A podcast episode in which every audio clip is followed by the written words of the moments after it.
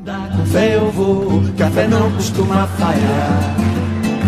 Andar com fé eu vou, café não costuma falhar.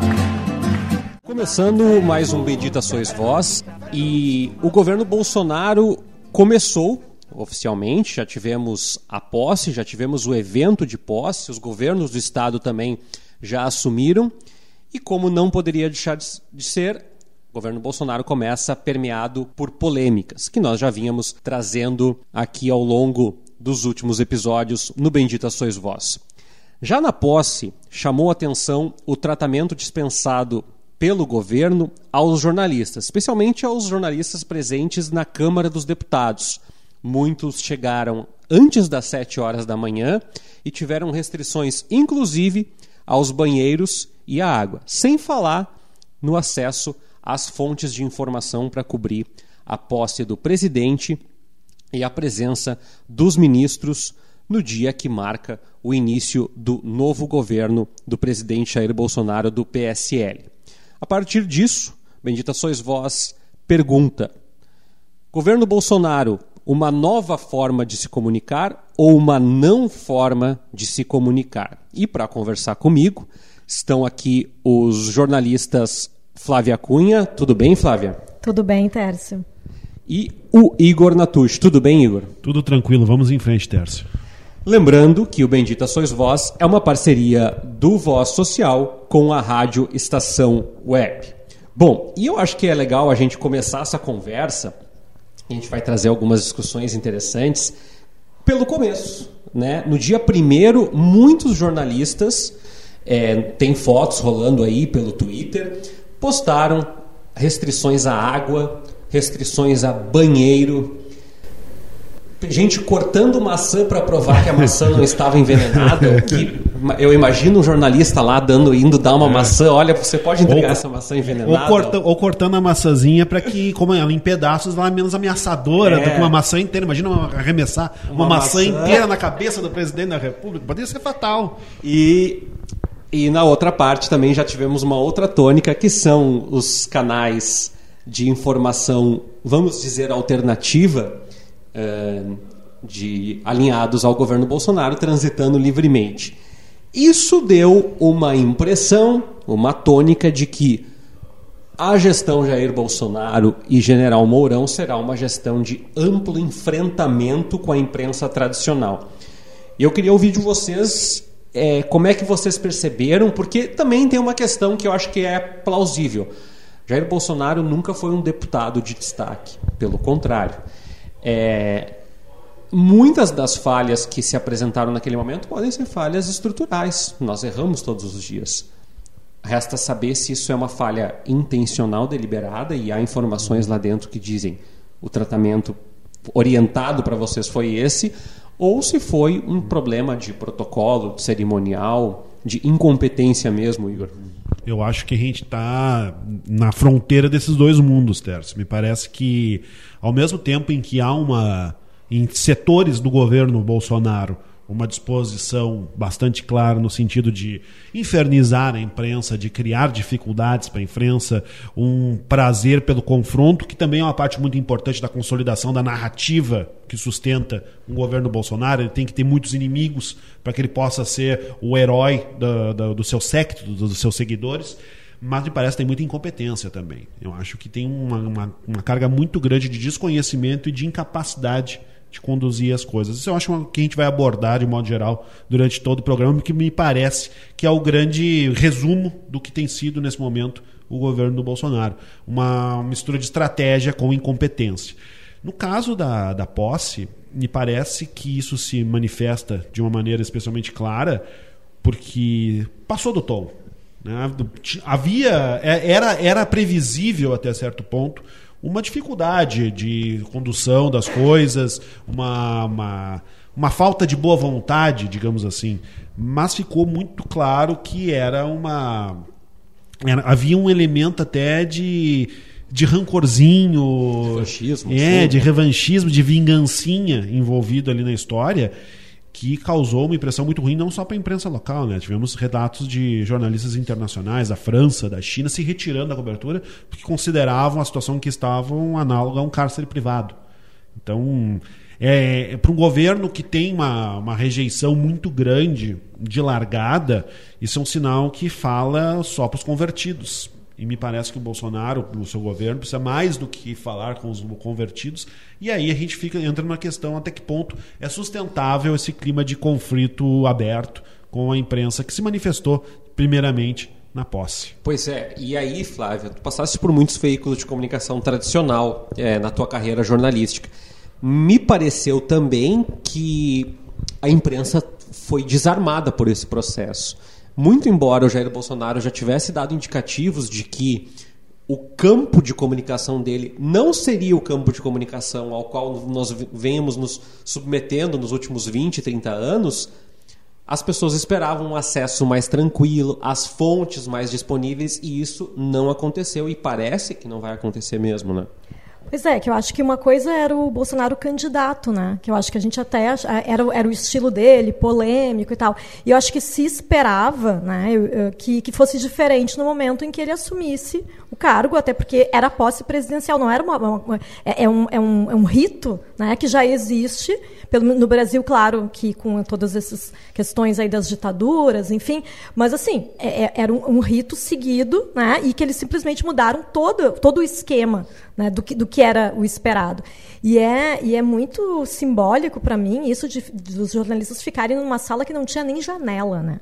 Pelo que a gente viu, assim, não podia nem olhar, né? Fica ali, realmente é análogo a, a um cárcere privado, né? Tu não pode sair nem para ir no banheiro, tu tem que pedir autorização para sei lá para tomar água, para ir no banheiro. O que, que é isso, Teve né? que fazer pressão para é. conseguir que viessem cafezinho e água. Pois é. Que é, olha, em qualquer lugar que se vá fazer uma cobertura de meia hora, as pessoas vão, vão, vão oferecer um cafezinho. É o marco zero da civilidade, né? oferecer um cafezinho para um repórter. Até porque o pessoal sabe que jornalista é movido a café. Então... Mas, mas é que me pareceu assim que teve um. um foi realmente para deixar a coisa clara de que ah, agora vai ser diferente. Isso. Acabou uma mata, né? Acabou, não, não vamos mais ficar puxando o saco dos, dos jornalistas. Só que tem uh, naquele relato da, da Mônica Bergamo, que eu acho que foi o mais, o mais comentado, né? Uh, uma das coisas que mais me chamou a atenção foi de que realmente, assim, além da questão da maçã, né? Ela foi começando a contar aquilo, começou a me dar uma angústia, porque comecei aquela coisa de alteridade, a gente se botar no lugar das pessoas, né? E de imaginar, assim, que, que já é, é uma cobertura que ela é exaustiva, né? Eh, mas, assim, eles já tornaram mais exaustivo ainda, né? Porque tu vai lá... Para que ir às sete da manhã? Eu não entendi porque eles ficaram tantas horas ali presos porque eles, eh, foi o horário indicado, né? Eles tinham que que estar ali tantas horas antes, porque era pelo esquema de segurança e tal. Será que realmente era necessário isso? É, é, essa é a pergunta que fica, né? Por que, que de uma hora para outra muda tudo? Por mais que se precisasse de um esquema de segurança, que é o que se justificou, eu acho que realmente teve um pouco de uma vontade. Né? Sem dúvida. E, e agora eu não lembro se foi da Mônica Bergamo, me ajudem aqui. A Mônica Bergamo fez uma coluna é, sobre, explicando mas sobre... O, mas aquele relato do fotógrafo que foi orientado a não tirar foto sim, em determinado sim. local porque senão poderia ser confundido com. com e ser alvejado. Ser alvejado, porque. Alvejado. Mas o, o, fotógrafo que está ali para fazer o seu trabalho, que é fundamental para a gente poder ver uh, né, nas redes sociais e também no, no, no, nos, nos, portais de informação, a gente não pode tirar foto. E, e, percebe como tem uma inversão muito curiosa aí, né? Porque um policial que acaba alvejando um jornalista, ele está errado por definição, porque o jornalista está até identificado, ele tem uma função muito clara naquele cenário, e, e não é difícil uma pessoa preparada perceber que aquela pessoa não deve ser alvejada, que ela não é um risco para que seja o que está acontecendo. Quando te avisam, ó, oh, tu não vai ali porque senão tu vai ser alvejado, tá, tá revertendo completamente a responsabilidade. Sou eu, como jornalista, como repórter, como agente que trabalha para informar a sociedade, que devo tomar cuidado com, a, com as ações que já estão autorizadas de pronto previamente para é, repressão das pessoas. Não, e é interessante porque assim não era no meio de um protesto em que as coisas Isso. podem ficar um pouco confusas, era, era numa, numa cerimônia de, de, um local controlado, digamos assim, Exatamente. assim, né? Então assim, por que que de uma hora para outra assim, não, olha só, tu não tira foto porque tu pode ser alvejado. É um, é, é, eu, eu achei muito ameaçadora essa declaração, né? E aí, por isso que eu volto um pouco para a questão que eu coloquei no início, que é parte de estratégia parte de confusão e de incompetência. A gente teve relatos de seguidores do Jair Bolsonaro que levaram spray de pimenta durante a posse, uhum. que foram at atacados. Em princípio, não tem porquê aquelas pessoas que pegaram ônibus, vieram de vários lugares do país para prestigiar a posse do presidente mito Bolsonaro, serem tratados de uma maneira truculenta. Mas foram tratados de maneira truculenta. Porque me parece que parte do que acontece e que refletiu fortemente nos jornalistas naquela ocasião é que o governo Bolsonaro é um governo que não pode conceder a si mesmo o direito de descer do palanque. Ele tem que permanecer no palanque. Então ele tem que continuar com o seu confronto permanente com a imprensa, ele tem que continuar com o confronto contra os petralhas, contra os comunistas, ele tem que permanentemente manter esse discurso de que querem criar dificuldades, de que há ameaças contra a vida do presidente, por isso é preciso de um esquema de segurança especial não é, não é uma posse qualquer, é uma posse de um presidente que foi atacado, que foi ah, esfaqueado e sofreu um atentado durante a campanha. E tudo isso se reflete no modo como se construiu o cenário da posse. O cenário da posse, o que era para ser uma festa, acabou se tornando um ambiente tenso, um ambiente farsesco no, nos pontos em que havia alegria, era uma alegria controlada. Você pode ficar alegre até aqui, depois você não pode mais ficar. Por quê? Porque não se pode descer do palanque. Não se pode abrir mão das narrativas que são a sustentação ideológica do governo Bolsonaro. Mas aí a grande questão, que eu acho que é importante, nosso ouvinte entrar nessa discussão conosco. Uhum. Será que é possível um governo durar quatro anos com uma narrativa fechada no gabinete? E eu estou perguntando isso porque nós temos dez dias de governo Bolsonaro, nós estamos gravando no dia 10, nós já temos Bolsonaro dando entrevista e sendo desmentido por dois ministros distintos. Nós já temos a polêmica que alguns entendem como cortina de fumaça, acredito que não é tanto assim, do rosa e azul da questão do gênero. Os vídeos históricos que vazaram, a demissão de um diretor da agência de promoção das exportações brasileiras. Que é maravilhosa, maravilhosa a demissão. Porque não fala inglês. É. Né? E parece que é uma condição é, bastante... Sine qua non para, é, para conseguir exercer. né? Quando se exporta, né? Um, outras discussões que estão aparecendo também. É, a reforma da Previdência, colocada por alguns nos termos e por, por outros noutros. Então, assim, parece que sim, Igor, à medida que o governo traz informações que fogem do seu gabinete ou do seu Twitter, essas informações tendem a gerar um burburinho. É, eu estava lendo ontem, dia 9 é, de janeiro, o não fechamento da EBC, que está provocando um furor entre alguns apoiadores do Bolsonaro. Nós temos alguns apoiadores que são aqueles apoiadores que é, se o Bolsonaro levantar uma bandeira do comunismo nesse momento, que seria bizarro, eles vão apoiar. Viram comunistas tudo, na hora. Né? Mas nós temos algum grupo que é um grupo alinhado de direita e que está insatisfeito com algumas questões, inclusive algumas denúncias que aparecem no Onix. E a minha pergunta é um pouco isso, assim, levando em conta, passando já a posse, todos esses erros, essas falhas de comunicação, essas disputas é, no campo ideológico, será que existe algum tipo de possibilidade de que o governo sustente essa discussão para os seus convertidos? Porque, vamos lá, 55% dos votos não são só de convertidos, são de pessoas muito humildes, são de pessoas é, é, irritadas com a violência, insatisfeitas com anos e anos de malfeitos do próprio Partido dos Trabalhadores à frente do governo, com um desemprego altíssimo, que esperam soluções, né? Com certeza. Me parece que, no caso, o Trump serve como uma, um indicativo. Né? O Trump é um presidente que não desceu do palanque até agora. Mais de dois anos de governo na, no, na, na dita maior democracia do mundo não desceu do palanque, ele continua agindo de maneira a manter o eleitorado que ele obteve consigo. Ele trabalha no sentido de não perder essa base de apoio popular e é o suficiente para que ele se sustente, por mais que o quem está fora da, da fandom do, do nosso querido Trump seja completamente oposto a isso e cada vez mais esse cada vez mais fique ultrajado e indignado com as posturas que vêm sendo adotadas. Me parece que, um pouco por imitação e um pouco por uh, vocação, digamos assim, a tendência do Bolsonaro é seguir uma linha semelhante. Ele me parece que na, no, nos momentos de conflito ideológico que têm sido abundantes nesses primeiros dias de governo, a tendência dele é tentar jogar para o lado dos seus fãs e na medida em que algumas pessoas minimamente racionais chegam para ele e dizem, olha, isso aqui é impossível, isso é insustentável, volta atrás. Não sei se, se ele vai continuar voltando atrás com tanta frequência daqui para frente, porque daqui a pouco começa a erodir essa base que para ele é tão importante nesse momento de sustentação, de continuidade até das suas dos seus discursos das suas narrativas. Até porque, Flávia, é, a questão das redes sociais que a gente valoriza tanto e estima tanto, a gente tem que ter a dimensão de que elas não falam com quase metade dos brasileiros hoje, né? Quase metade dos brasileiros não está presente em Twitter, Facebook, Instagram ou qualquer coisa que o valha. Então essa comunicação ela tem um efeito é, grande, mas limitado, né? Pois é, é que eu acho que realmente, quando eu estava falando no, uh, de, do Bolsonaro falar para os convertidos, eu acho que tem muito isso. E também tem, tem um. Eu fico vendo muito assim, eu, eu, eu, eu, eu cometo o erro, às vezes, né, de ficar lendo comentários em, em, em matérias é um, assim, é um dos grandes é um portais. É um erro necessário. É, eu, eu, mas, mas às vezes é meio, é, meio, é, é, meio assustador.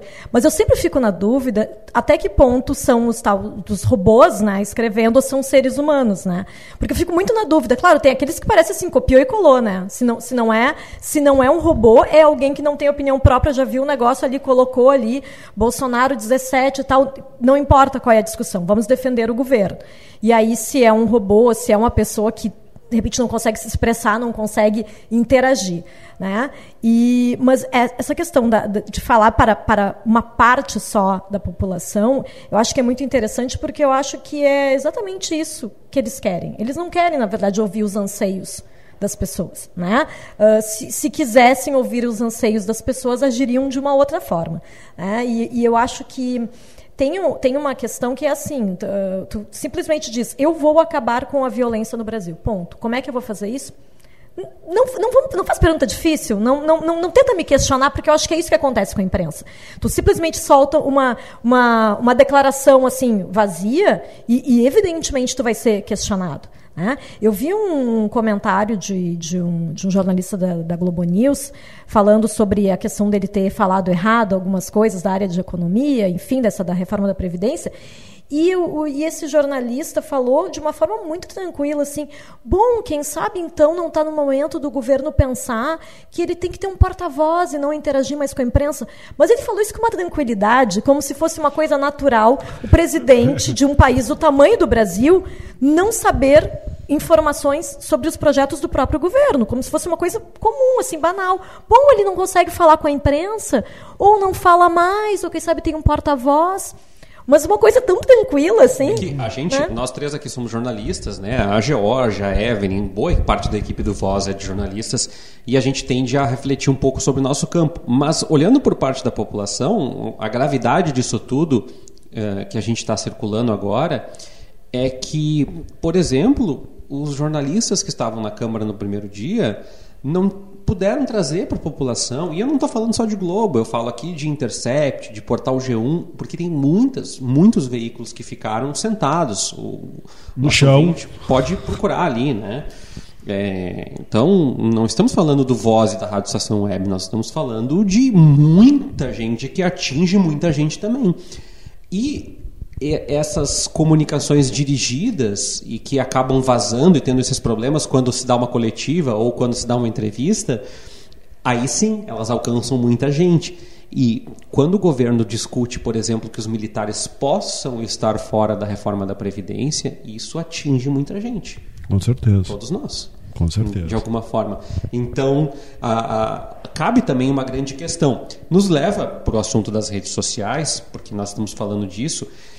E é, uma das discussões que apareceu no governo Bolsonaro nesses dez primeiros dias e que aparentemente o Twitter do Jair Bolsonaro deve ser gerenciado pela equipe de comunicação do Planalto nos próximos tempos foi que Bolsonaro passou a seguir além dos seus é, já fiéis escudeiros da área de comunicação, esses portais segmentados, Terça Livre, sei uhum. lá o uhum. que mais que tiveram livre acesso na posse do Bolsonaro também, ele começou a seguir sátiras de veículos de comunicação.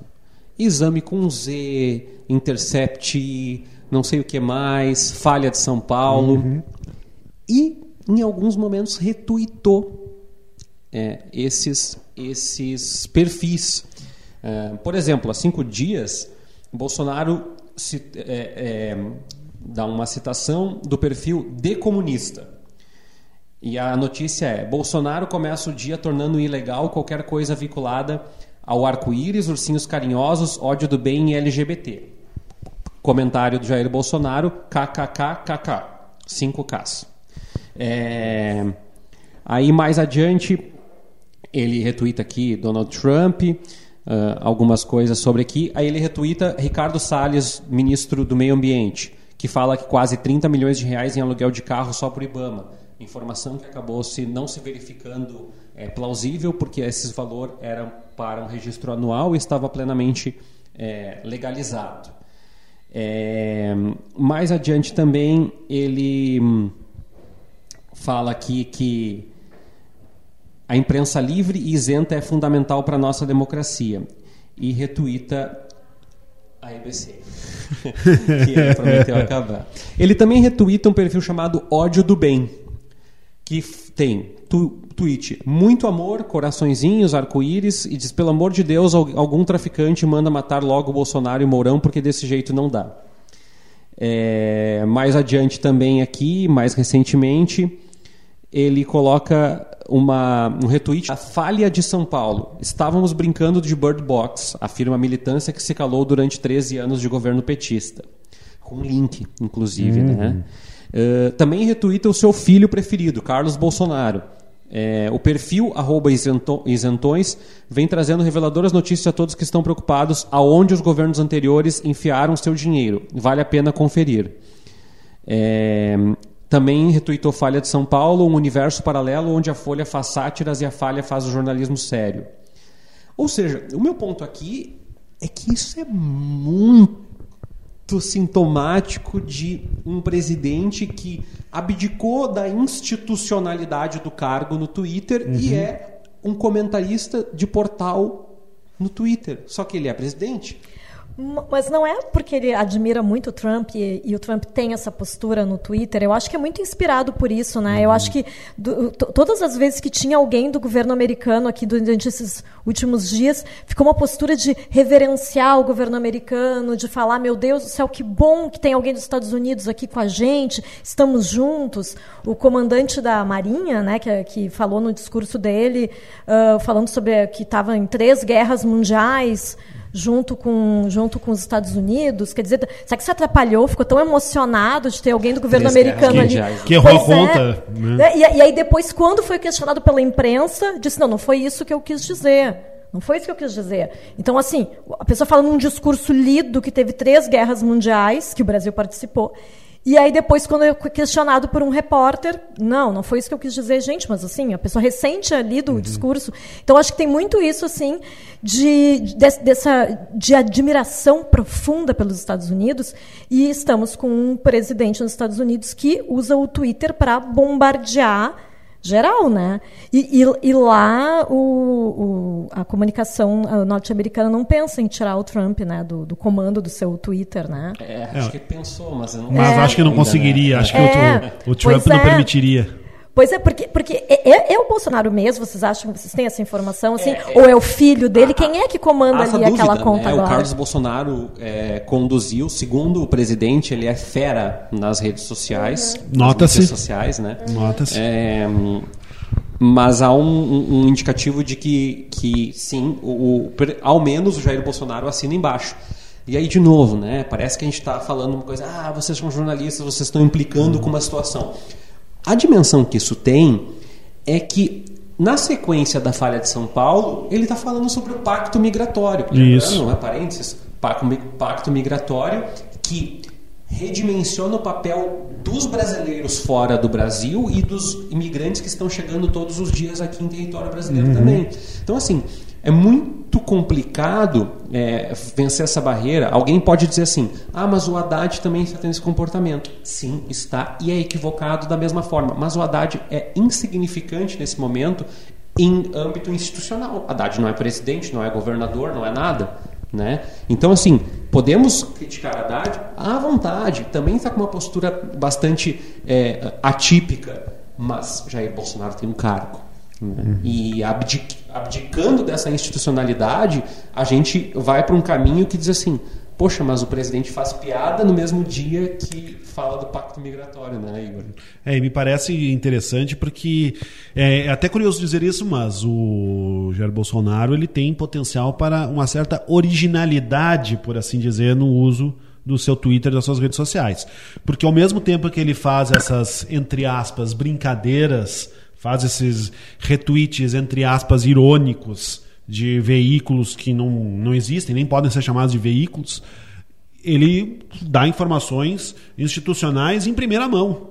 Na, no seu perfil do Twitter. Ministro. Exatamente. Então a gente tem questões que são muito significativas em termos de comunicado, que são feitos pelo mesmo veículo no qual ele fica fazendo brincadeirinhas. E tu sabe, Igor, que a, a Flávia falou do Donald Trump.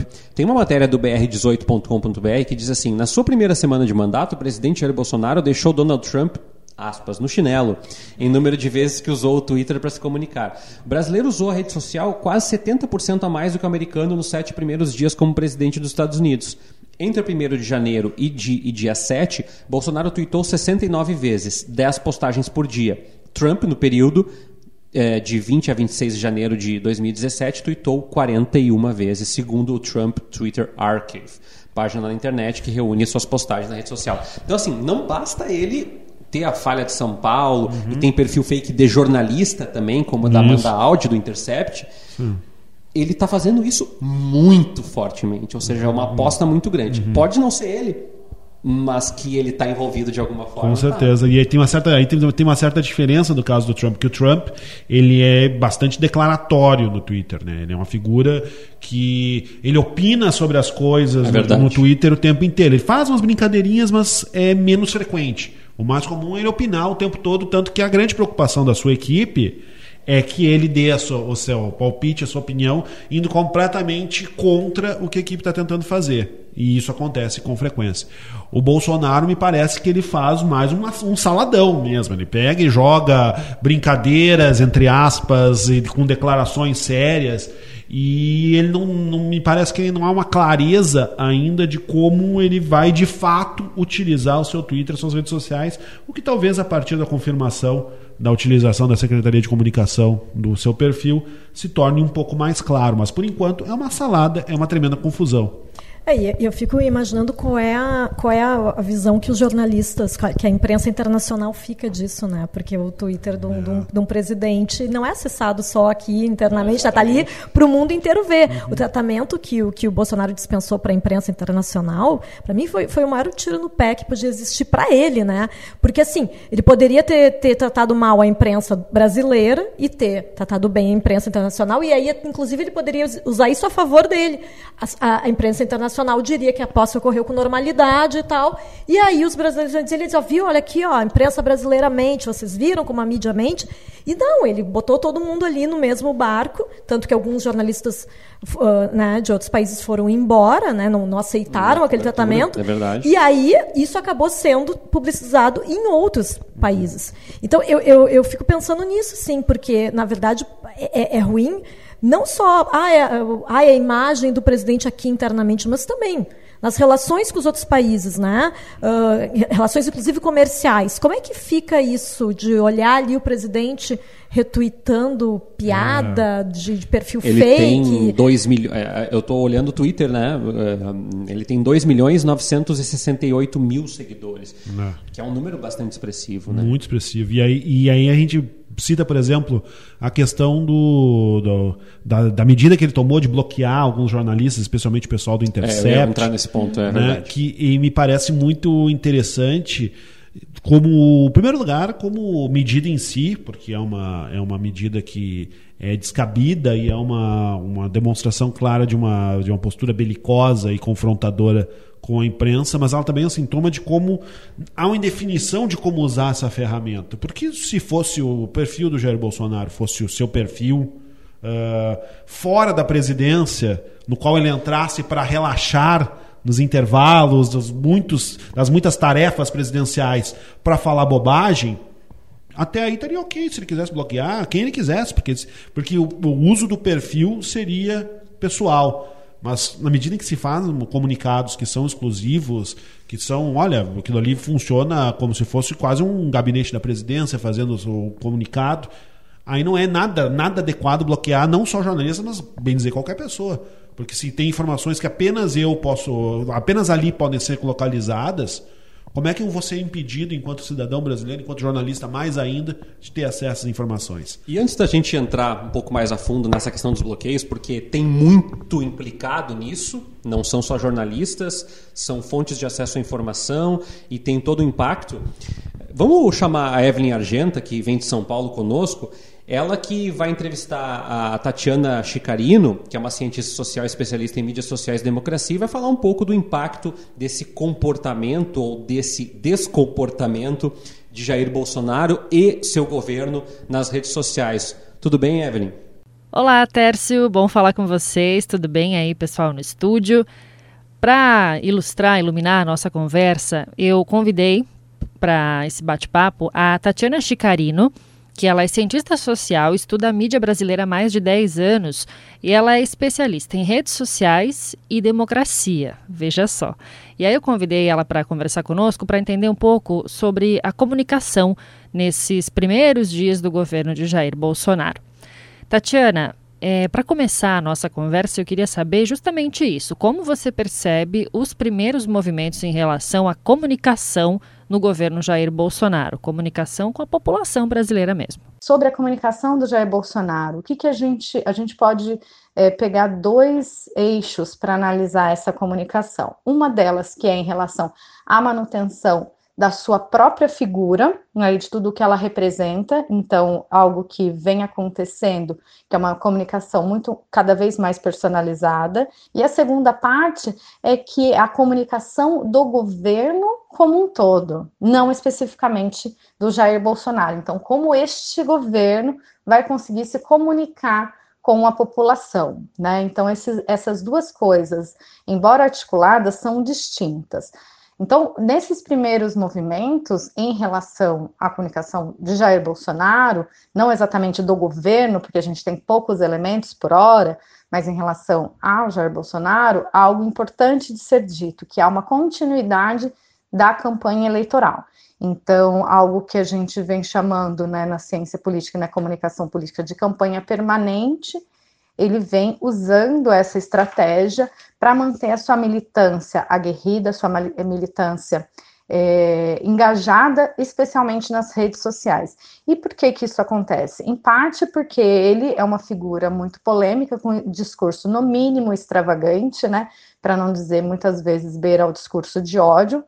É, então, para manter essa figura é, popular ainda, né, manter a sua popularidade, ele precisa de uma militância muito aguerrida, tendo em vista que parte, grande parte do eleitorado, especialmente do eleitorado mais moderado, do centro-direita, centro-esquerda, se alija dessa discussão, né, é, dessa discussão da política do cotidiano, ficando muito mais para a militância é, esse tipo de discussão. Então, a gente vem, vem observando uma tendência nas democracias é, modernas mais recentes, que é uma polarização do discurso e da prática política em extremos de direita e esquerda.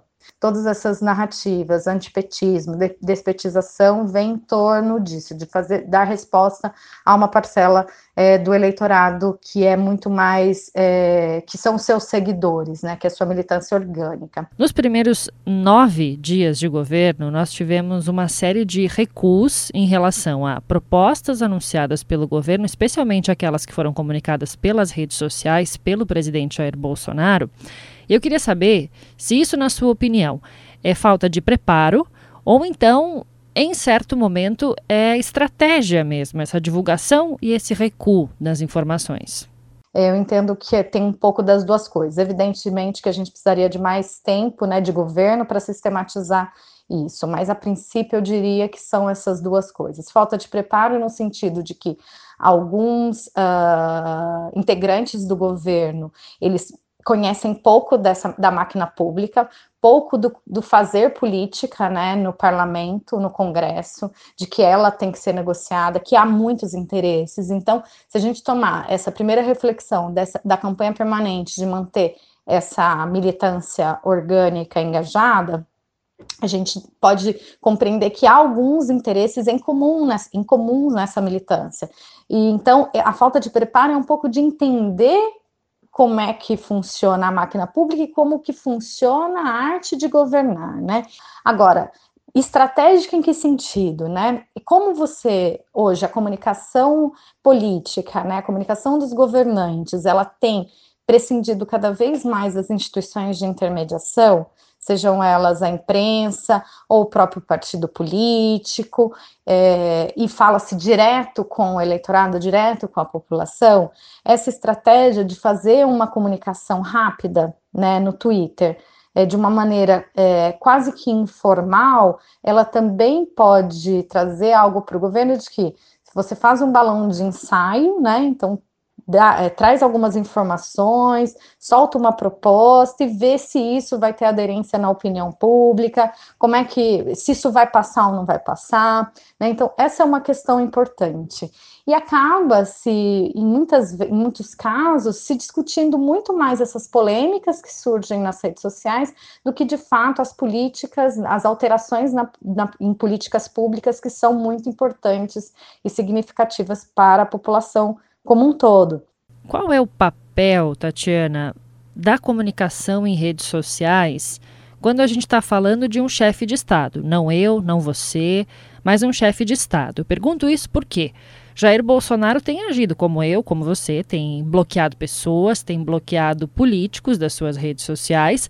E aí eu queria saber se é possível separar a pessoa física da pessoa política presidente da República. Ele pode fazer isso? É importante dizer também que a gente tem poucas informações sobre é, como ele vai se comportar como chefe de Estado, são poucos dias né, de atuação, mas a gente pode olhar para a campanha e não apenas para a campanha, mas para aquele que se tornou um modelo é, comunicacional eleitoral para Bolsonaro e sua equipe, que é o Trump.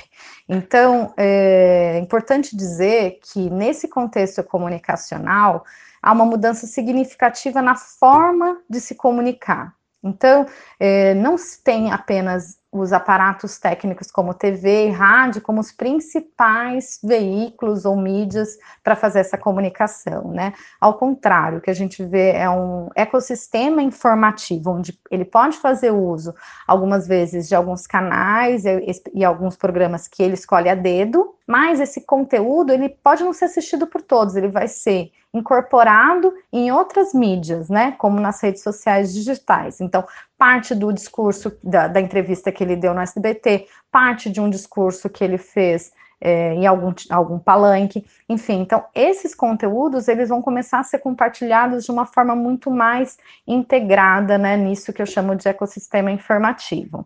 Ah, mas, por outro lado, ele, ele faz uso das redes sociais de uma forma pouco republicana. O que, que eu quero dizer com isso? Que ele bloqueia algumas pessoas, que ele não concorda, e é, pessoas como jornalistas, pessoas comuns e até mesmo os políticos. Agora, se ele usa esse canal de comunicação como um canal oficial, isso é, no mínimo, ilegítimo, né? A gente pode até fazer alguma, algum questionamento do ponto de vista legal, mas do ponto de vista da legitimidade, é, realmente não, não, não poderia se a gente estivesse pensando nesse aspecto republicano. Por quê? Porque ele, ele é um governante que deve falar para a população como um todo, e a população ela tem direito a informações é, do governante, de transparência e informações do governante. Agora, se ele bloqueia pessoas a depender né, da, de, da ideologia ou da forma como discorda de suas, é, suas postagens, isso é algo muito é, importante para a gente ir acompanhando, algo que a gente tem que questionar realmente. Os meios de comunicação tradicional, eles vêm sendo preteridos, não sei se você concorda com isso, pelo presidente Jair Bolsonaro, que faz questão, inclusive, de deixar isso muito claro. Para um chefe de Estado, é necessário uma equipe que dialogue com os meios tradicionais, com a instituição imprensa, como vinha sendo feito até então? Bolsonaro não preteriu completamente os meios de comunicação tradicionais. Né? Desde 2011, ao menos, ele faz algumas participações em programas de entretenimento é, com um discurso extravagante, muitas vezes um discurso de ódio, ódio homofóbico, machista, mas que integra um universo simbólico no que se convencionou chamar de politicamente correto. Então, ele tem uma capacidade de viralização, uma capacidade de engajamento muito grande, tendo em vista que a gente está falando de uma sociedade, que é a sociedade brasileira, que tem um lastro autoritário, um lastro de preconceito, um lastro de violência, então não podemos esquecer dessa articulação, né? Então, ele fez essas aparições, mas quando a gente fala, então, quando a gente fala desse ecossistema informativo, claro que ele não está dando mais peso para os meios tradicionais, ele usa esses meios tradicionais para poder manter essa militância é, engajada. No entanto, como presidente da República agora, ele parece ter escolhido alguns veículos que vão é, como porta-voz da sua política, né? Pelo qual, é, a partir desses é, da aparição nesses canais específicos que ele vai se comunicar para a população de uma forma geral, né? Quando a gente está pensando em meios de comunicação tradicional. Agora a pergunta é: o que, que é notícia? Qual, como é que o jornalismo deve atuar nesse sentido? Então, a gente faz uma entrevista com o presidente, fazendo só as perguntas que ele quer responder, para que ele possa ir, né? Para ele para que ele concorde será que essa é a melhor forma de se fazer jornalismo? Ou mais, será que isso é jornalismo? Porque quando a gente pensa no jornalismo como uh, uma a imprensa, né, como uma instituição social que deve, tem como papel fundamental fazer articulação entre o que são os bastidores, os segredos, o que está acontecendo no Estado, no governo e a população, para que a população saiba um pouco do que está acontecendo, claro que uma parcela, é, então, essa, esse objetivo último né, da imprensa, é, ele não, não é colocado nesse contexto de, em que um presidente escolhe em que programa ele vai participar e quais serão as perguntas que ele vai fazer. Ao contrário, isso passa a ser muito mais um jornalismo declaratório, um jornalismo panfletário, um, um jornalismo que é porta-voz desse presidente do que realmente é, esse papel do jornalismo de desnudar os segredos de Estado, de trazer à tona, de investigar, né, de colocar a contraprova, de trazer o contraditório. É, então, mesmo que ele dialogue com, com os meios tradicionais, é, vai ser provavelmente a partir dessa lógica, né, de uma lógica é, de panfletária e de que essa imprensa é porta-voz do seu discurso e das suas uh, atitudes. Tatiana, para encerrar nossa conversa, pergunta de um milhão de dólares. Em qual vai ser o papel da imprensa no governo Jair Bolsonaro? Como recuperar a credibilidade da imprensa nesse momento em que as redes sociais, especialmente o WhatsApp, tornaram, se tornaram preferência do público no consumo de notícias?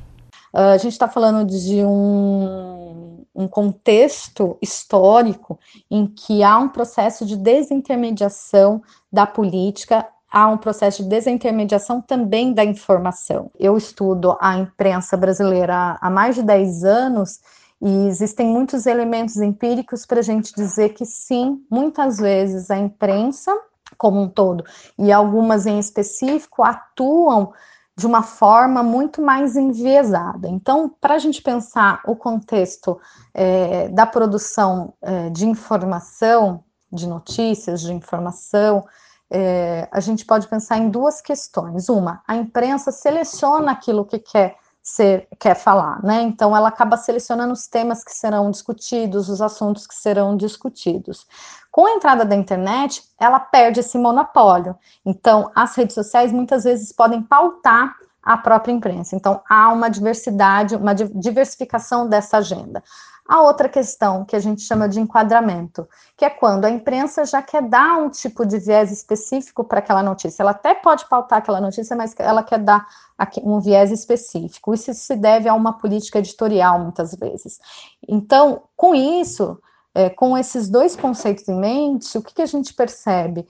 Que há uma contestação com o passar do tempo nas redes sociais. Epa, essa imprensa deixou de falar sobre isso, ou ela foi extremamente enviesada naquilo.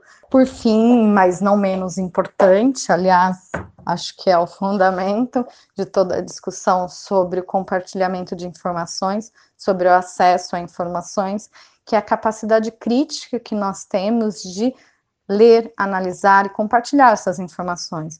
Então, a questão que fica, o que precisamos fazer como sociedade para que a gente realmente tenha um sistema informacional mais democrático? Uma questão passa realmente pelos donos dos meios é, de comunicação, mas a outra questão passa sobre o nosso comportamento como cidadão, como cidadã, no compartilhamento é, dessas informações. É, há uma disputa muito forte uh, dentro da, do ambiente comunicacional sobre qual que será a narrativa que vigorará, mas é, independente disso, a gente precisa pensar nessa capacidade crítica dos cidadãos e das cidadãs de refletir sobre política. Então, falar cada vez mais sobre política, é, discutir, debater política. Acho que isso é algo fundamental para os dias é, que nos esperam. Bom, tá aí a Evelyn Argenta. Obrigado Evelyn que traz um, uma boa reflexão sobre tudo o impacto dessa significação. Eu reabro a discussão é, com uma matéria de 7 de janeiro do jornal Estado de São Paulo, que diz, é, repercute com algumas pessoas, né? E eu trago aqui a palavra do pesquisador Ivan Hartmann, professor do curso de Direito da GV, que ele fala que o bloqueio de jornalistas diz respeito ao direito de acesso à informação. Por quê? Aspas, né? A partir do momento em que se trata de um meio de comunicação público, não se pode excluir pessoas do debate que se cria ao redor da conta. E ele também fala que a nível de direito constitucional, há proibição do Estado discriminar cidadãos em suas comunicações de acordo com suas convicções. E ainda nessa matéria, que eu achei interessante, fala o professor de direito da UNB, o Alexandre Veronese, que ele cita alguns argumentos contrários ao bloqueio de cidadãos, porque a conta é gerida por um agente público. Volta o que a Flávia tinha tocado. Não é mais alguém em campanha, é alguém que representa 200, quase 210 milhões de brasileiros. Então ele cita a decisão da Justiça dos Estados Unidos que proibiu o presidente Donald Trump de bloquear cidadãos que faziam críticas em seu Twitter por configurar-se uma afronta à liberdade de expressão. Talvez o nosso ouvinte, gente, esteja pensando assim: Quanto mimimi, é só um bloqueio no Twitter, que chatice isso, vocês estão reclamando demais. Eu não me importo, eu não me importaria que o presidente. Até me acharia importante se o presidente me bloqueasse no Twitter. É, o ponto aqui é que a partir do momento que ele é um agente público, é mais ou menos como tu dizer assim: uh, vamos abrir uma TV mas só para essas e essas e essas e essas e essas pessoas. Mas é uma TV pública, não interessa. Agora a NBR vai dar informação do, da restituição do imposto de renda primeiro para quem votou no Bolsonaro. Vocês imaginam isso? Sim, até porque o efeito prático de um bloqueio no Twitter ele não é muito grande. Eu crio uma conta, uma, outra conta qualquer sigo o Bolsonaro e, volto, e continuo vendo as postagens exato, dele. Não, exato. não é como se ele imediatamente proibisse Igor Natucci eternamente de acessar a sua conta. Hum, mas tem um, um, efeito simbólico, né? o simbolismo hum. num governo que é movido a narrativas é muito importante. Então, qual é, qual é a, a, a, de um governo que se diz tão disposto a seguir a Constituição, qual é o interesse com princípios constitucionais, quando se decide, não, não, esse fulano aqui é muito chato, ele não pode ver minhas informações. Tem uma, uma questão que me parece muito importante em termos de postura. Qual é a postura do governo Bolsonaro? O governo Bolsonaro é um governo que vai escolher para quais brasileiros vai governar? Ele pode ser assim? Está autorizado um governo, a presidência da República do Brasil está autorizada a escolher para quem ela quer governar, para quem ela não quer governar, com quem ela quer dialogar e com quem ela não quer dialogar. Isso é uma prerrogativa presidencial. É desse tipo de debate que nós estamos falando aqui. Ele vai muito além do jornalismo. Muito além, e eu acho, Flávia, eu queria te ouvir sobre isso, que traz um, uma questão secundária que é nós estamos falando de 10 dias de governo. A gente já trouxe aqui no Bendita Sois Vós uma discussão que jornalistas foram restritos de fazer uma cobertura no primeiro dia, jornalistas foram. É, houve uma incitação, ainda que é uma violência verbal contra jornalistas no Twitter por parte do presidente, uma seleção de quais aspas, eu vou colocar bastante aspas porque eles não são jornalistas, de veículos amigos do presidente de circulação, e agora nós estamos falando de um bloqueio, que é um bloqueio simbólico, como fala o Igor, mas que dá um indicativo de que alguns preceitos históricos, culturais e institucionais estão sendo desrespeitados, né?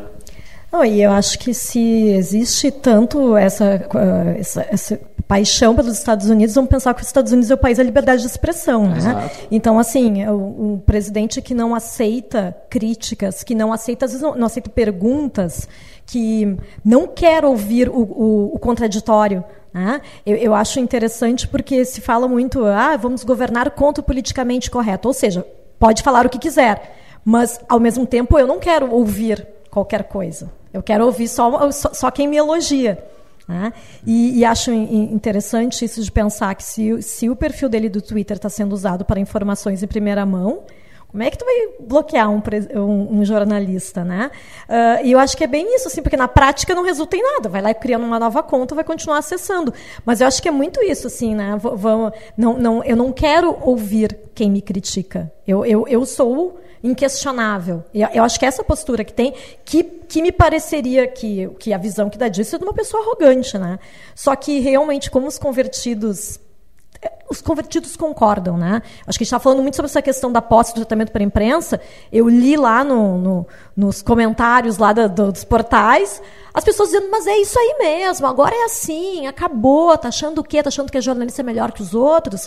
Ou seja, existe um, um, percentual desses eleitores que acha tudo isso muito adequado, concorda, acha tudo isso muito lindo. Só que, uh, vamos lá, uh, ali o, o, que existe é a questão do, do, de como é que é a questão institucional. Porque acho que é muita gente pensar isso, né? Que é uma questão de é, é, é institucional agora, não é um político, um deputado lá do baixo clero, do Congresso, que é polêmico. É, é um presidente, e, e, né? eu acho que é legal, a Jorge já trouxe isso aqui em outros momentos, mas eu acho reforçar importante isso. Uh, a imprensa brasileira é, é, qualificada, é super. Não, não, nós não estamos falando isso aqui, nós temos tantos, tantos, tantos problemas que são. A gente poderia passar aqui os próximos 45 episódios só enumerando problemas do, dos jornalistas, da imprensa, mas é muito ruim ter a imprensa brasileira, é muito pior não tê-la. Hum. Né? E o jornalismo, ao contrário do do que as redes sociais. As redes sociais não servem para ser um território quentinho, né?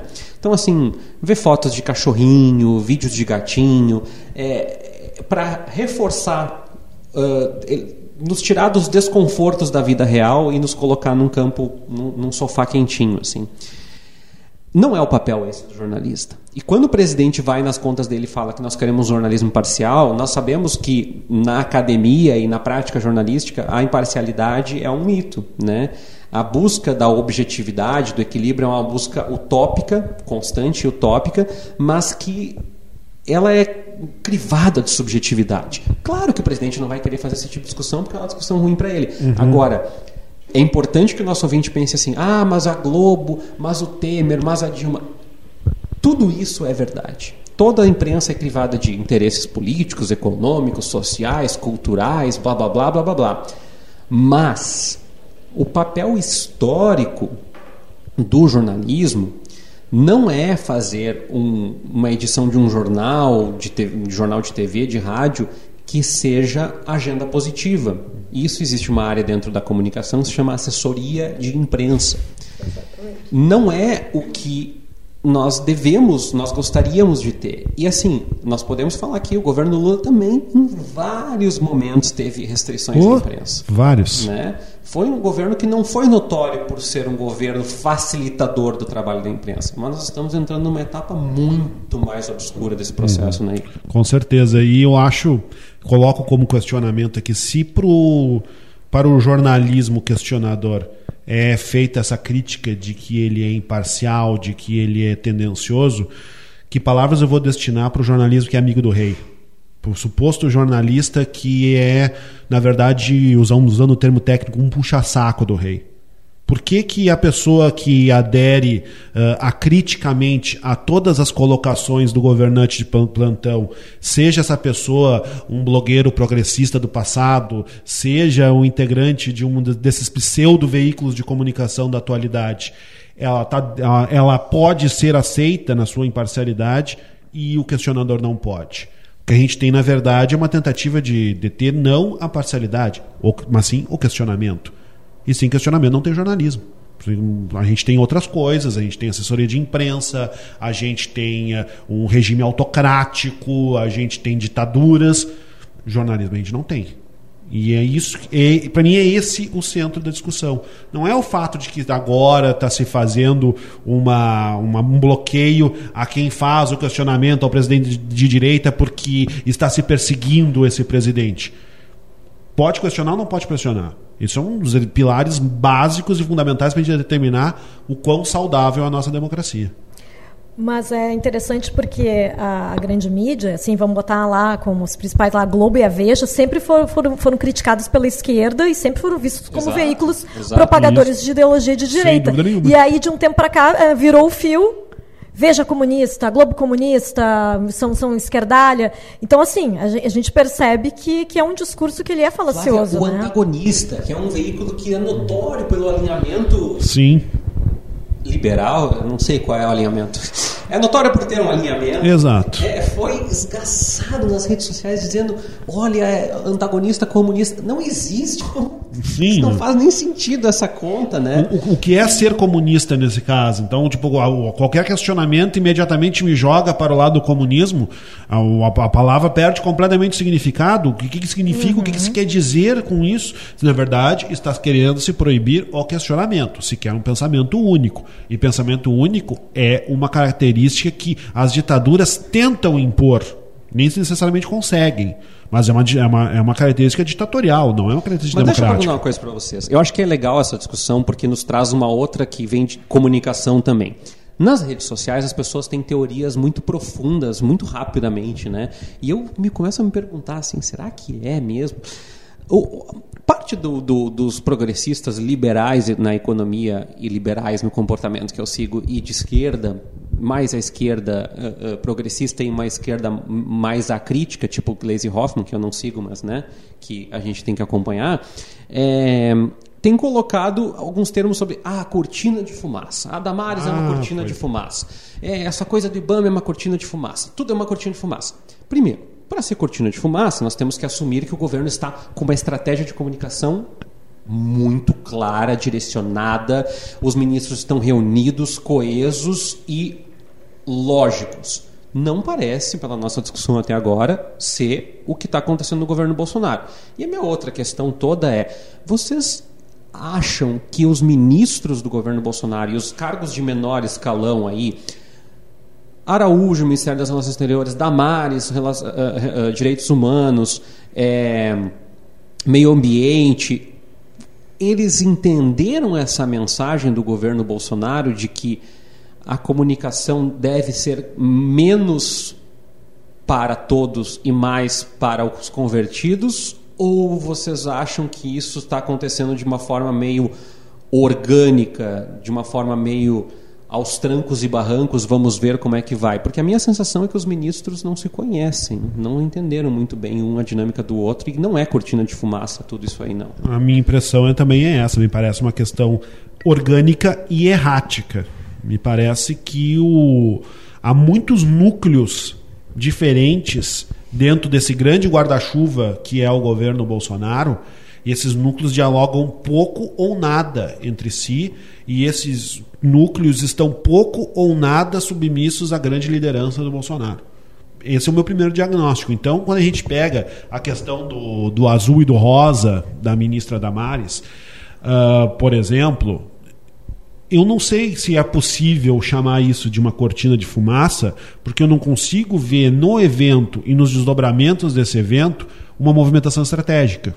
E me parece que é uma coisa que foi dita de maneira espontânea e sincera por uma pessoa que realmente pensa aquilo. E aí cabe a nós, evidentemente, fazer os nossos filtros, os nossos graus de importância, mas eu acho que se por um lado é perigoso menosprezar capacidades do, do governo Bolsonaro em arquitetar situações, em arquitetar discursos, também não, não acho adequado e saudável, do ponto de vista de um questionamento importante para a democracia, que a gente atribua a esse governo superpoderes que ele não está demonstrando ter. Bolsonaro não demonstra ser um grande líder de um movimento. Ele não tem feito nas movimentações dos primeiros dias, como aliás já não fazia nas movimentações de campanha, no qual ele já era desde da metade do caminho, desde a facada e talvez até antes, questionado pelos seus próprios aliados em inúmeras oportunidades. Me parece que a gente tem um padrão continuado de questionamento de aliados e não necessariamente uma arquitetura, aquela coisa, vamos sentar e vamos discutir como nós vamos enganar a imprensa. Uma estratégia de guerra, é, não, exatamente. Não é? Me parece, me parece que atribuir uma estratégia de guerra ao que está acontecendo é supervalorizar a capacidade de articulação de governo que demonstra não ter praticamente nenhuma capacidade de articulação. E assim, Flávia, eu queria também colocar, até chamando o teu conteúdo é, no portal Voz, que muitas das coisas que estão é, emergindo não são coisas que são só posturas novas. Essas pessoas que estão no governo têm histórias e essas histórias comunicam, já que estamos falando de comunicação, uhum. né? Sérgio Moro tem história, Ernesto Araújo tem história, ministra Damares tem história. Então, basta Uh, usar as redes sociais, já que o governo gosta tanto disso, para que nós tenhamos um histórico, né? Não, não tem como omitir não tem como criar um personagem novo e um governo novo em 2019, como se o Brasil não tivesse chegado até 2019 com anos de vida antes, né? É, no caso da, da ministra Damares, que é, que é a que mais me incomoda, porque essa questão dos direitos humanos, da questão de, de igualdade, questão de gênero, é, é, eu já falei isso em outros episódios aqui, é a minha bandeira. Né? Então, sempre que eu vejo alguma coisa dela, eu não consegui achar como parte saiu essa teoria da conspiração, aí, ah, cortina de fumaça e tal. Eu realmente não consigo acreditar nisso, porque é, historicamente a ministra ela é uma. Ela já falou né, que ela é. O Estado é laico, mas ela é religiosa. Teve um termo até uhum. né, bem forte, assim, que ela é muito religiosa. Então, assim, o que tem por trás do discurso de que menina veste rosa e menino veste azul, e que está lá no meu texto, não, no, na coluna Voos Literários do, do Portal Voz, é exatamente que tem muito mais por trás disso do que se, se quis comentar, né? Não é simplesmente assim, não é que é bonitinho, é assim mesmo. Né? Uh, lá em 2015 eu escrevi um texto sobre isso, que eu estava pesquisando sobre esse assunto, uh, e porque a questão de brinquedo com gênero, cor com gênero, tem muito por trás disso. Porque, na verdade, diz respeito do papel que a mulher tem na sociedade, a respeito do papel que as pessoas querem colocar, ainda querem colocar a mulher e o homem também, porque o homem que sai desse padrão também ele está sendo questionado. É assim: a menina tem que brincar com panelinha cor-de-rosa.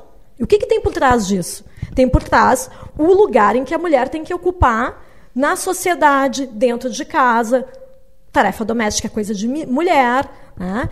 E, e assim, e, e, e, o que, que é perigoso? Quando a ministra vai na Globo News e fala, reitera, diz, não, olha só, eu não quis dizer que mulher não pode usar azul, eu quis dizer que menina não deve usar azul.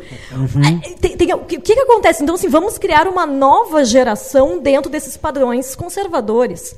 E isso é muito perigoso dentro da questão da sociedade, porque assim, a gente sabe que o Brasil, nesses últimos dias, aí, quantos casos tiveram de assassinatos de mulheres por seus parceiros ou ex-parceiros. Né? E, e, é um pouco desse questionamento que eu faço ali na minha coluna, pegando, pegando um, um livro que fala sobre esse assunto, mas é porque assim, parece tão bobo, né? Realmente, ai, o que, que tem, né? Deixa a menina de cor-de-rosa, o menino de azul. Mas aí, assim, e o menino que quer usar cor-de-rosa? Uhum. A gente vê relatos de, de crianças, de meninos, né? Que de repente querem na sala de aula usar, lá numa brincadeira, usar um, uma roupa de princesa. Gente, o que, que tem? A criança tem 5 anos de idade, e se algum pai coloca isso em redes sociais, já que a gente está falando sobre isso em redes sociais uhum. também, estão massacrados por, esses, por essas pessoas mais conservadoras da sociedade. Né? Então, acho que tem muito mais por trás disso. Tem uma questão de visão de mundo e que, ao, ao dar um cargo no governo para uma pessoa com essa visão de mundo e que ela não pode deixar a fé dela individual para ela, porque eu acho que existe liberdade né, de, de, de religião no, no, no, Brasil, graças a Deus. Né? Temos a liberdade, né?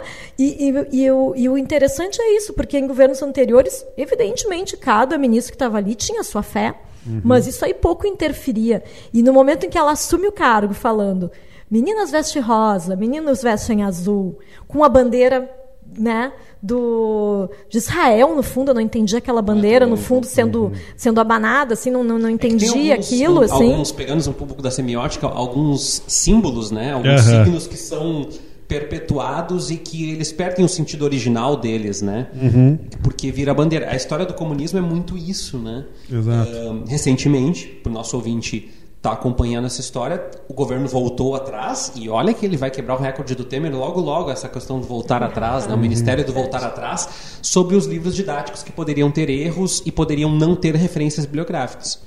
E está uma luta contra o governo Temer, que diz que a culpa é do governo Bolsonaro, o governo Bolsonaro atribuindo a culpa ao governo Temer. Mas aí, de novo, pô, se é uma cortina de fumaça, não deu certo. Exatamente. Até, inclusive, em reforço a tudo que a Flávia estava dizendo, é, existe nessa historinha do azul e do rosa e, e, existem uh, discursos escondidos sobre a superfície claro. que dão, que consolidam e que, e, e, que aumentam a gravidade do que é dito, porque o, a, a gestão da Damares ela começa uh, propondo supostamente uma conciliação com movimentos LGBT, né? dizendo que não vai perseguir, que não vai haver uma, uma, uma movimentação contrária a esses grupos, propondo encontro, inclusive, e ao mesmo tempo é um governo que tira as, as, as comunidades LGBT da, da, da, do escopo de proteção de direitos humanos do país quando se diz que, ah, mas são, não, não estamos falando de que mulher não pode usar azul, a gente está dizendo que as meninas devem usar rosa. O que, que está se dizendo? Que essas comunidades LGBT elas se transformaram no que são porque não foram adequadamente educadas quando eram crianças. Que há uma falha de educação que fez com que se criasse as pessoas com as quais tem que se conciliar agora. E isso é um discurso pavoroso. Né? E está ali nas entrelinhas de tudo que está sendo dito. Claro, assim como os, os, os discursos olavistas, né? Com certeza. Uh, também estão entranhados, por exemplo, quando o ministro da Educação fala em marxismo cultural. Que é uma coisa que se perdeu muito, né? Assim, vamos, vamos definir esse, esse marxismo cultural. O que diabos é marxismo? É, tem muita piada rolando que eu acho muito legal, essas piadas. O brasileiro faz humor com qualquer coisa, né? Com a sua própria desgraça. Mas que é um discurso que não é desprovido, porque se tu conseguir constituir, né, aquela velha história, uh, a mentira contada mil vezes, né? Então, bom, nós temos lá constituído o nosso problema é o marxismo, nosso problema é o marxismo cultural nas escolas, né? E o que me parece, e eu acho que é importante ainda no, no campo da comunicação, é a gente pensar que Uh, não há agentes ingênuos nesse processo, mas também não há agentes deliberados em todos os processos. Eu queria trazer uma outra reflexão que eu acho que é importante nesse processo todo que a gente trouxe aqui. Bom, assim como os ministros não estão direcionados e o governo, o, o próprio Jair Bolsonaro, seus filhos parecem ter uma estratégia de Twitter, também temos que lembrar uh, que o governo tem, apoiado, tem criticado muito Jorge Soros, Facebook é de esquerda, Twitter é de esquerda. Não entendi muito bem. Mas nós temos um universo é, que eu acho que é importante o nosso ouvinte colocar nessa reflexão que, poxa, mas ninguém faz nada, tem perfil sendo atacado nas redes. Para Facebook e Twitter, o motor financeiro é número de usuários e de visualizações. Engajamento. Né? E nós temos, é, de certa forma, potencializado um presidente brasileiro que adotou o Twitter como sua fonte oficial. E por isso que muitos perfis do Twitter não foram desativados. O Twitter insiste em manter essas, essas redes sociais falsas. Então, o que eu queria perguntar para vocês é, é, se também vocês acham que o tabuleiro de xadrez não ajuda de alguma forma, porque a despeito da não cortina de fumaça e da não intencionalidade, o governo joga com interesses econômicos. Os interesses econômicos sempre jogam para quem favorece mais eles, né? Inclusive nessas questões de gênero, que a gente está uh, trazendo essa discussão aqui. Bom, nós não temos uma ministra que é inocente, mas nós temos uma ministra que é amparada por um, uma igreja fortíssima, é, grande, gigante, e que está vendo numa ministra a possibilidade de crescer mais nos próximos quatro anos, Flávio. É porque aqui no Brasil a pauta de direitos humanos se transformou em esquerda, né? A gente sabe que em outros países direitos humanos são direitos humanos. É isso, né? Direitos para as pessoas, é só isso.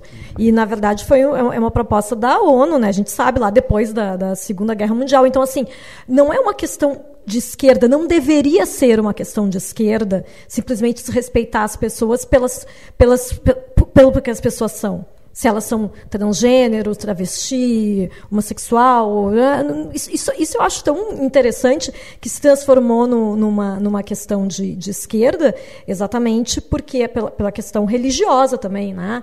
O, os evangélicos já, já têm a sua posição ali também. Né? Acho que no momento em que o, o Bolsonaro não vai no debate e opta por ir na Record da entrevista, lá na época ainda né, da, uhum, da campanha, da campanha. Uhum. Uh, a gente já, já entendeu para quem ele. É, pra, com, qual, quais são os jornalistas com quem ele vai conversar. Ele também tendo muito, falado muito com o SBT, né? Então assim, a gente já sabe também que parte da imprensa não está dentro desse escopo aí de Sim. ah não, não quero não quero conversar com vocês né?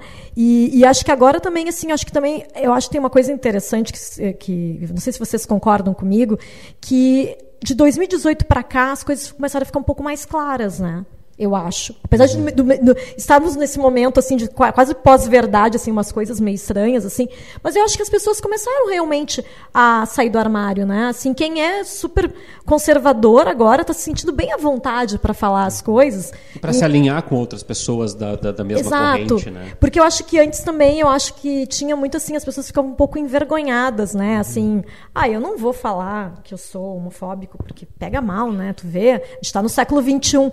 Agora, assim as pessoas estão muito à vontade para falar, e aí o presidente vai lá e fala que é contra o politicamente correto. Ou seja, vai voltar com todas as piadinhas que a gente não uhum. quer mais que existam, né? O que, que é lutar contra o politicamente correto, né? É, é, é, na minha visão é isso. É poder, é, poder ser escroto com quem tu quiser e ficar bem à vontade com isso, né? Eu acho que a gente tem, além dessa, dessa aumento da clareza das posições no tabuleiro, a gente tem a eliminação do meio de campo. E que na medida em que sobe o meio de campo, as pessoas são forçadas a ir para um lado, para um dos lados extremos. Então acho que há uma, ao mesmo tempo que há uma liberdade para externar pensamentos extremos, há uma certa pressão do conjunto da sociedade para que a gente assuma qual é o nosso extremismo, por assim dizer. Esse me parece que é um elemento muito presente na nossa realidade. E tudo é disputa econômica, né? Nesse momento, também dentro do governo Bolsonaro. Um exemplo, enquanto, enquanto vocês falavam que me ocorreu, envolve a questão dos livros didáticos, né? Das mudanças dos livros didáticos. Uma das questões que aconteceria seria a eliminação da necessidade de revisão. O que, que o governo em si economiza eliminando a revisão dos livros?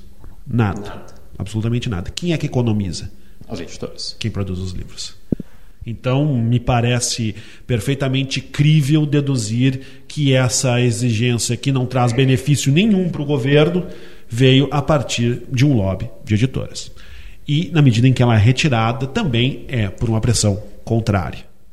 Eu, eu queria, antes da gente encerrar, também pensar que a gente tem que trazer para a conversa que as fontes de informação já não são totalmente reféns do que a gente falou aqui, das uhum. fontes. Os ministros são importantes, o presidente é importante, mas nós temos aí um portal de transparência, uma lei de acesso à informação e também temos o histórico dessas pessoas que não se deletam. Exato. O blog do Ernesto Araújo, o histórico do ministro do Meio Ambiente, a, o, o, o, discurso da ministra Damares uh, no passado, em 2013, as falas do Jair Bolsonaro na Câmara dos Deputados. As falas do Sérgio Moro enquanto ele era juiz. Né? Então essas coisas elas não desaparecem, ou pelo menos nós esperamos que não.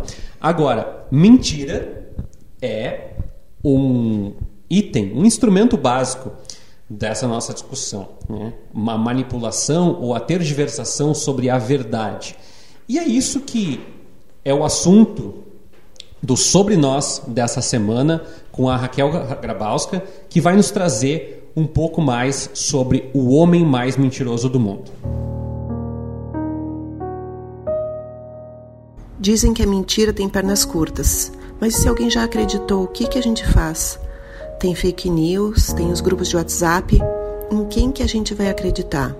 Com vocês, o homem mais mentiroso do mundo.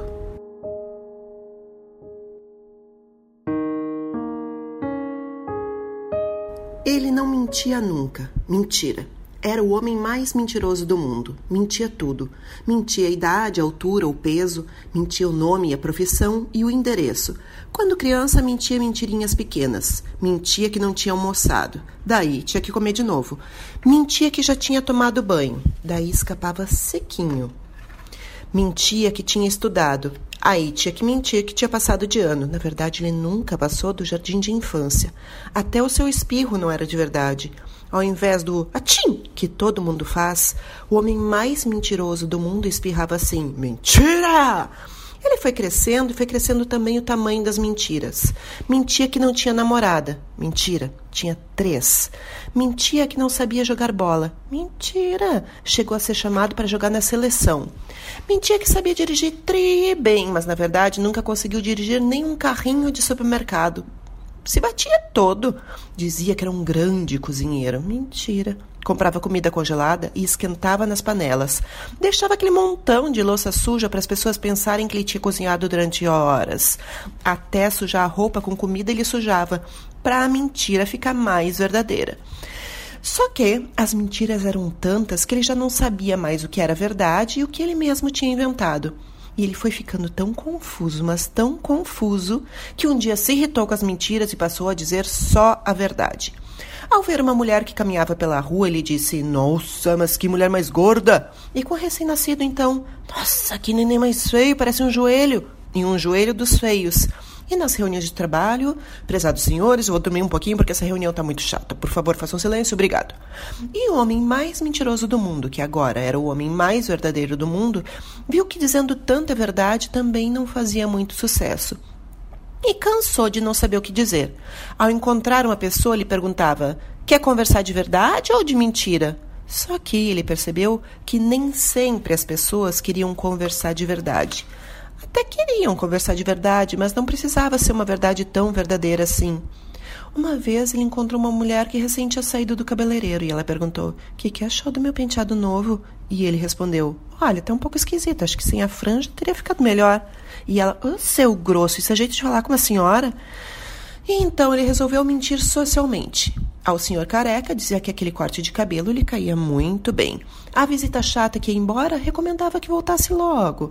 Ao parente que pedia dinheiro emprestado, ele dizia: aham, é só receber o dinheirinho que aquele outro lá pediu e eu já te empresto.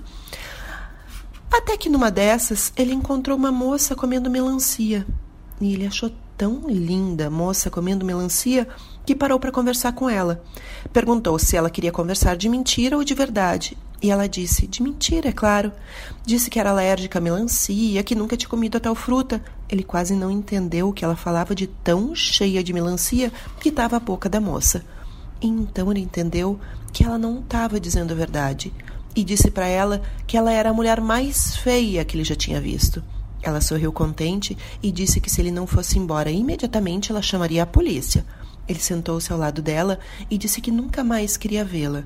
E os dois começaram a se mentir juras de ódio. Foi amor a primeira mentira. Soube por aí que eles estão juntos até hoje, mas isso eu não sei se é verdade. Sobre nós. Texto e locução Raquel Grabowska. Produção Jorge Santos e Raquel Grabowska. Trilha sonora Ângelo Primon.